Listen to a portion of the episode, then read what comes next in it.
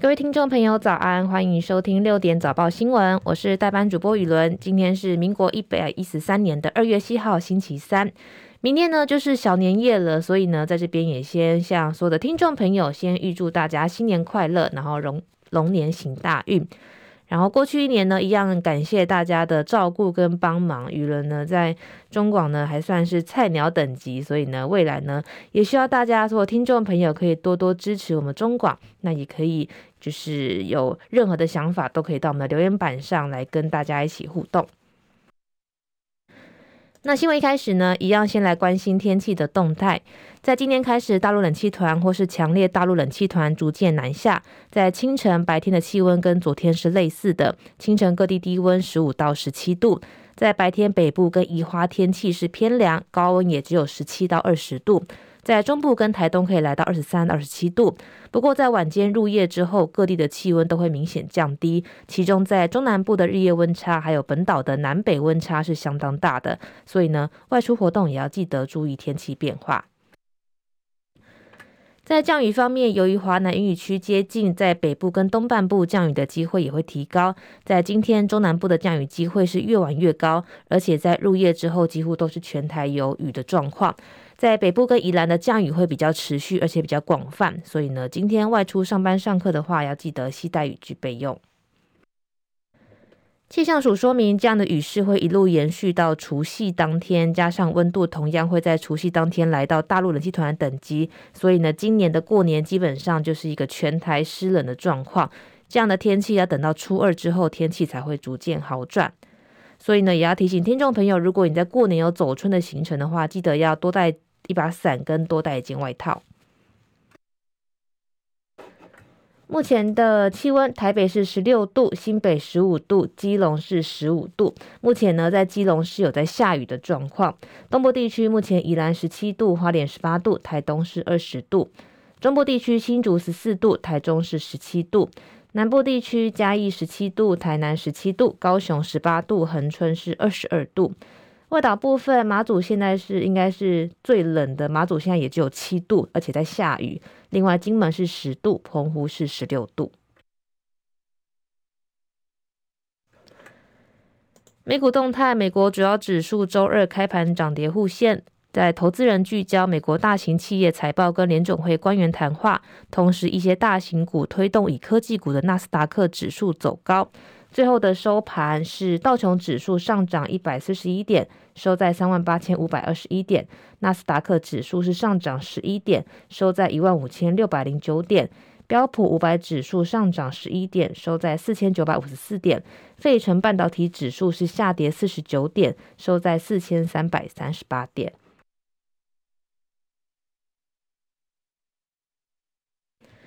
台湾消息，民进党的前高雄市议员陈志忠因为洗钱未正遭到判刑一年两个月。二零二三年五月中入监服刑，而他在过年之前申请假释，日前高院裁准保护管束，在昨天晚间八点也步出了监狱，搭上太太的车之后离开。在回到家之后呢，他也自拍发文写下“回家了，如梦一场，晚安”。据了解，陈志忠由于涉及父亲前总统陈水扁家族相关的弊案中，帮母亲吴淑珍洗钱，去年四月二十六号被最高法院驳回上诉，判刑一年，并科罚金一百五十万元定谳。加上二零一一年因为伪证遭到判刑三月，两罪合并执行一年两个月。海军校准部陆战队新训中心第二营在二零二二年三月之间办理新式教育召集，不过却在同年的二月七号到三月四号执行整备时，不慎遗失了一把四五手枪。而事后指挥官潘东升为了隐匿案情，默许所属的营长林家威跟其他的四位连长共谋这个集资购买了一个仿真模型枪，来伪充真枪混在其中，而且都没有向上呈报。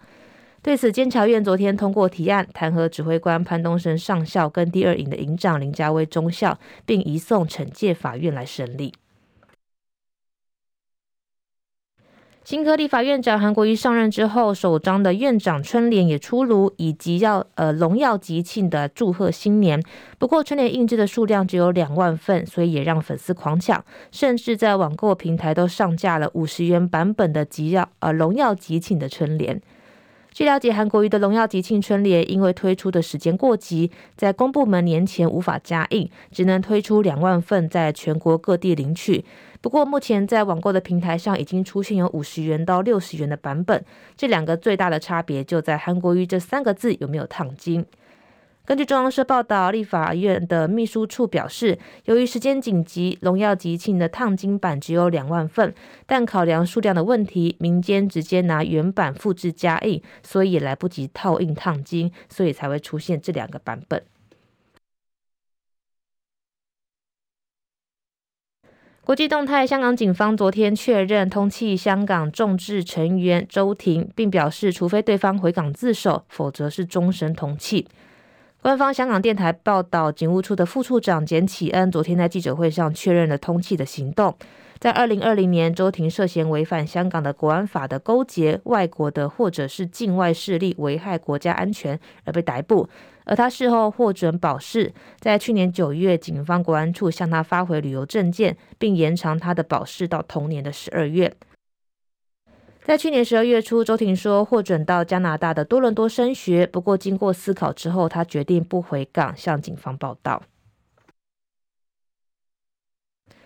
哥伦比亚特区联邦巡回上诉法院今天在里程碑裁决表示，川普作为美国前总统，不再享有免于被起诉的总统豁免权，可以依照密谋推翻二零二零年大选结果的罪名来审判。法新社报道，上诉法院三位法官组成的合议庭一致裁定，川普宣称享有绝对豁免权，可以豁免他在白宫期间采取的行动刑责。这个说法不受先例、历史或是宪法跟本文跟结构的支持。而这项裁决呢，也是川普的一大法律挫败。川普发言人表示，川普会上诉。另外，欧盟执委会今天提议将二零四零年的这个减碳目标设为比一九九零年碳排量减少百分之九十，相关的立法计划会有下一届的执委会来提出。欧盟现正执行的目标是在二零三零年之前减碳百分之五十五，并分阶段加码到二零五零年达到净零排放。根据欧盟执委会，如果要在二零四零年前达到减碳百分之九十，就必须要实际大幅的降低二氧化碳等等的温室气体排放，而排放，加上仰赖碳捕捉等碳移除的新科技双管齐下才有可能。拜全球半导体短缺趋缓，加上日元走弱，在日本车厂丰田公布上季的净利激增百分之八十六，并将年度净利预估上调到空前的新高。而且丰田还宣布会投资台积电在日本熊本厂的晶圆厂。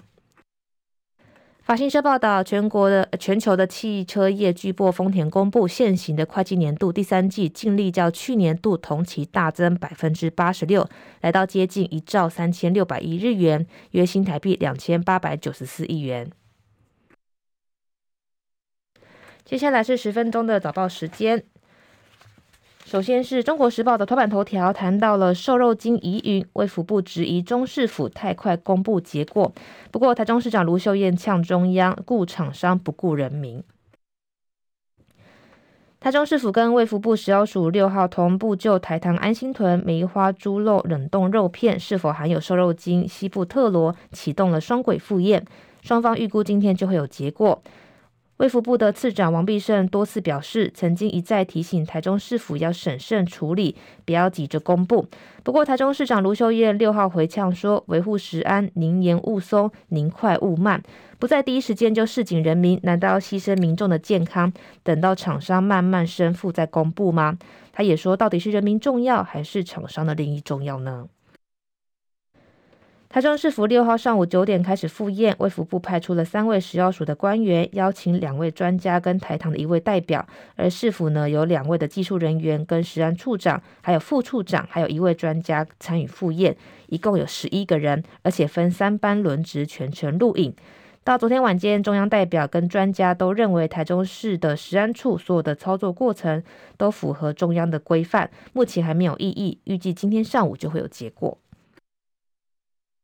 至于中央的复验部分，市府要求派人参与，遭到中央婉拒。据了解，食药署可能在每周三的例行记者会来公布复验的结果。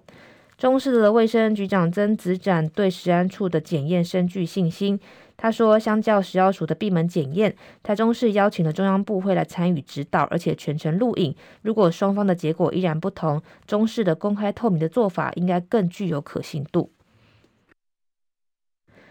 另外，卢秀燕也在昨天的市政会议表示，到底是人民重要还是厂商利益重要呢？台中市府遭责问，未让厂商申复后再公布，让他瞠目结舌。政府成立食安单位，目的就是要保护人民，而非厂商。检验出有问题，不在第一时间释己人民，避免人民吃下肚，难道牺牲民众的健康，等到厂商申复之后再公布吗？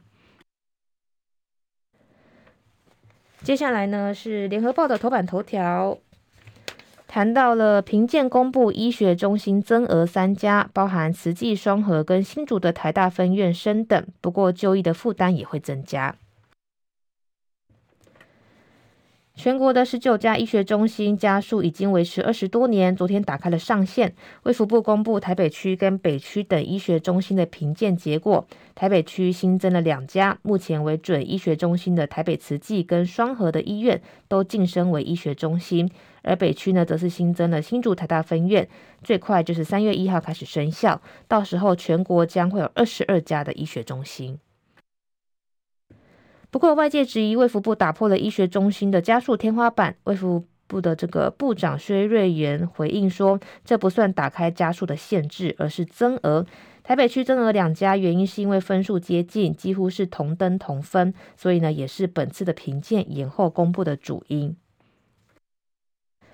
这项医院评鉴的升等将在三月生效，在这个。健保署的副署长彭一鸣就表示，从区域医院升等医学中心确实会增加民众的就医负担。另外，有部分的医界人士担心说，增加了三家的医学中心，恐怕会在稀释健保总总额的这个点值。薛瑞元回应，台北区新增两家医学中心，预估会多出一亿六千万点。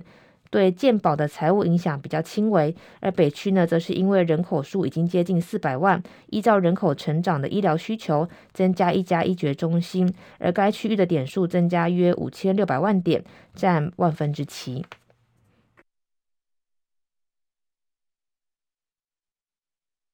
自由时报头版头条谈到了十九 I B N G S 检测纳健保最高给付三万元，最快五月上路，每年逾三万人受惠。次世代的基因定序 NGS 可是评估癌症用药或是骨髓移植的检测。卫福部健保署长石崇良表示，专家会议昨天初步定案，适用十九癌别，定额给付三方案一万到三万点，也就是患者可以省下的钱。但是每个人可视状况再补差额，增加这个扩点检位测点，预估每年受惠超过三万人，预算是八点九亿元，最快五月上路。石雄良表示，NGS 在实体癌用于诊断有无对应的药物跟这个预后的评估，将给付非小细胞肺癌等十四种癌癌别，而血液的肿瘤用在评估是否适合骨髓移植等等，给付急性骨髓性的白血病等五种癌别。另外，民众每一种癌别一生可以获得给付一次，需要签署同意报告之后上传到指定资料库，以利后续的政策评估。接下来是经济日报头版头条，谈到了台积盖熊本二厂拍板，丰田加入投资，规划年底新建，切入六七奈米制程，日本两厂总投资额达到六千两百七十亿元。台积电昨天举行董事会，拍板跟日本合作伙伴在熊本新建第二座的十二寸晶圆厂。新厂呢会切入六纳米跟七纳米的先进制程，规划熊本二厂今年底新建，在二零二七年底营运。加上先前已经投资的熊本一厂，这两座晶圆厂的投资总额会超过两百亿美元，约新台币六六千两百七十亿元。台积电宣布投资日本金额低于二零二二年宣布增建美国第二厂，而且投资总额四百亿美元。不过，台积电在声明中强调，决定再扩大投资是取决于日本政府的大力支持。如今扩大第二晶圆厂的投资，台积电似乎也感受到日本政府的快速补贴跟诚意，还有当地极高的建厂效率，决定提高出资的比重，也看好未来在日本投资回报，拉升获利的认列比重。台积电本次董事会也核准，将在五十六点六二亿美元的额度内增资。